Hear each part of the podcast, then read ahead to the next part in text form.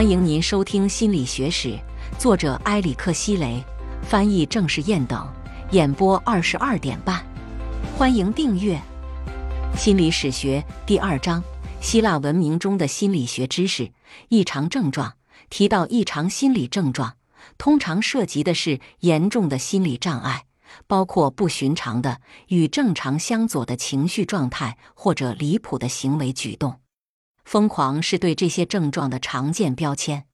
然而，我们对疯狂的叙述是零碎的，而且对于具体细节的观察也经常不严密。尽管在具体的描述上存在差异，但希腊人对于异常的情感和情绪还是分享着几种共同观点。比如，某种情绪状态应该存在生理或躯体的源头。无论身体物质是过剩还是不足，都与情绪问题有关。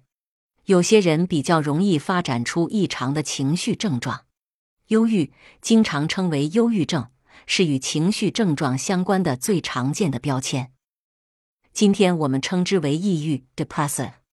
这个词起源于希腊语 “melos” 黑和 “koli” 胆汁，储存在胆囊里由肝脏生成的苦汁。忧郁症这个词最早出现于希波克拉底文集，这是一本被认为由希腊医师兼科学家希波克拉底（公元前460年至公元前377年）所著或编辑的书。他写道：“所有类型的人体疾病都有自然原因，忧郁症是由血液和其他体液的某种失衡所致。”当血液受到黑色胆汁的污染，就会引起失衡，一个人的精神状态就会扰乱。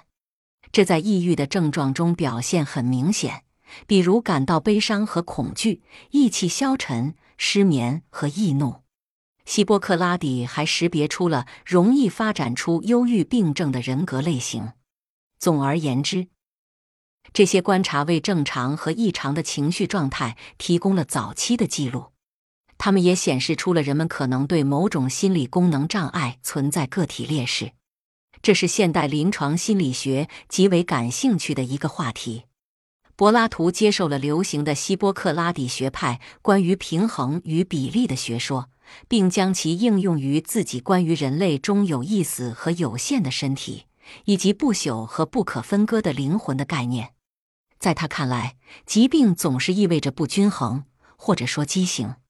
过度的快乐和痛苦是灵魂疾病的根源。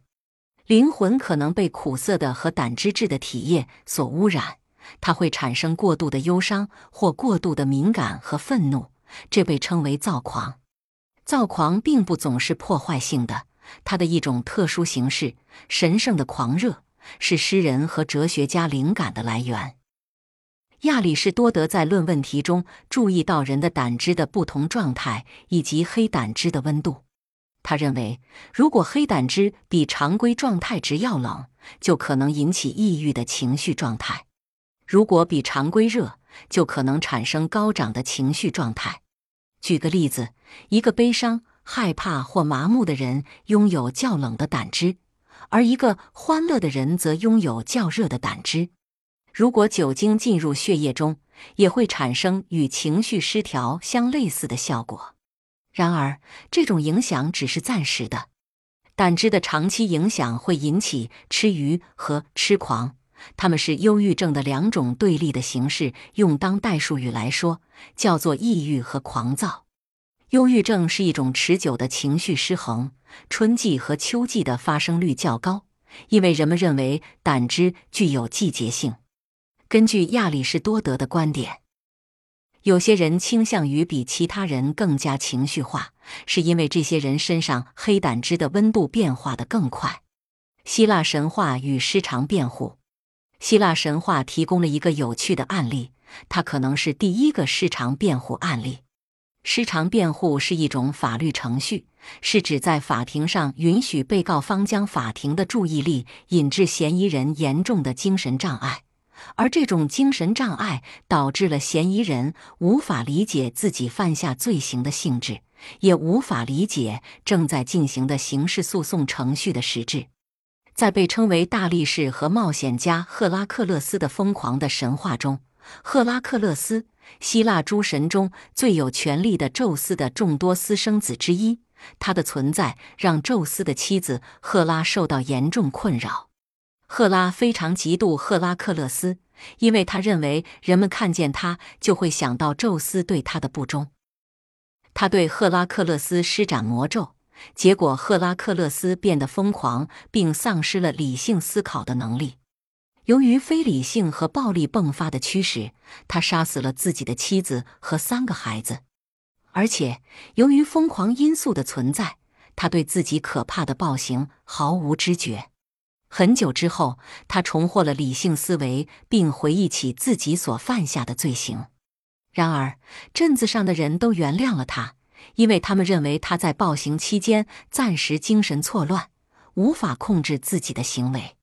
在二十世纪和今天，因为许多杰出的官员，美国总统威廉·麦金利一九零一年被杀，知名人士约翰·列侬一九八零年被杀，或者涉及人数众多的杀人案件，以及其他很多意外事故的发生。失常辩护将成为新的激烈辩论中的一个主题。尽管失常辩护是一个法律程序，但它最终还是依赖于嫌疑人的心理评估，以及他在法官和评审团心中如何引起共鸣。就像在赫拉克勒斯的神话中一样，最终的决定权还是落在人民的手中。这强调了心理评估对于嫌疑人的重要作用。听众朋友，本集已播讲完毕，请订阅专辑，下一集精彩继续，欢迎收听。